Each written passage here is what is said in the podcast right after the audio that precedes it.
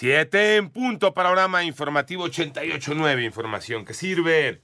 Yo soy Alejandro Villalbazo en el Twitter, arroba Villalbazo13. Es lunes 4 de julio, Iñaki Manero. Vámonos con el panorama, gracias. Em, así van los números de COVID-19 en nuestro país, los tiene Moni Barrera.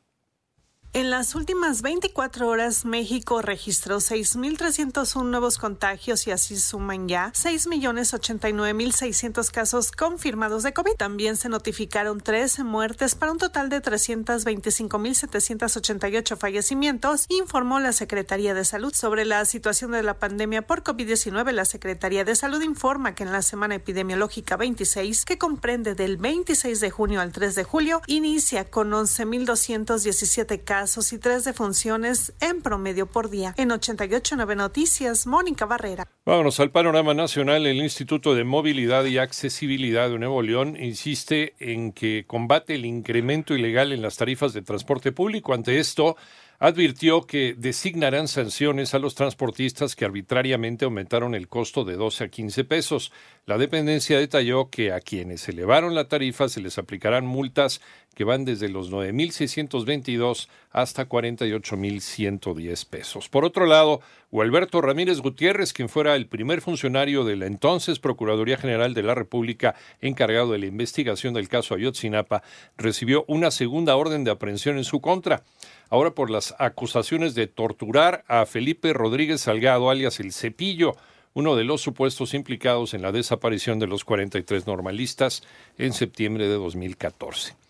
Integrantes de diversos grupos armados en Michoacán incendiaron al menos 10 automóviles y realizaron bloqueos en los municipios de Tancítaro, San Juan Nuevo Parangaricutiro y Uruapan. Supuestamente los hechos iniciaron para evitar el ingreso de las fuerzas federales y estatales.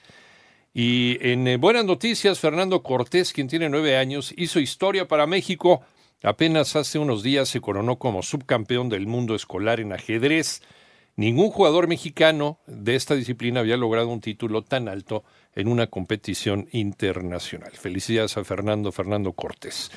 El presidente de México cortó el listón para inaugurar solamente una parte de las instalaciones de la refinería en Dos Bocas, que en este momento no está refinando nada. Toño Morales encabeza la inauguración de algunas instalaciones en la refinería Olmeca. El inicio del periodo de prueba de esta refinería es todo un acontecimiento y un distintivo de nuestra política de transformación. Luego de cortar el listón para la inauguración de una parte de las instalaciones de la refinería Olmeca ubicada en Dos Bocas, municipio de Paraíso, Tabasco, el jefe del Ejecutivo Federal dijo que se está preparando para dejar de importar gasolina, diésel y turbocina, es decir, ser autosuficientes y crear empleos en el país y dedicar los combustibles que se generan para el uso interno. Para 88.9 Noticias, José Antonio Morales Díaz.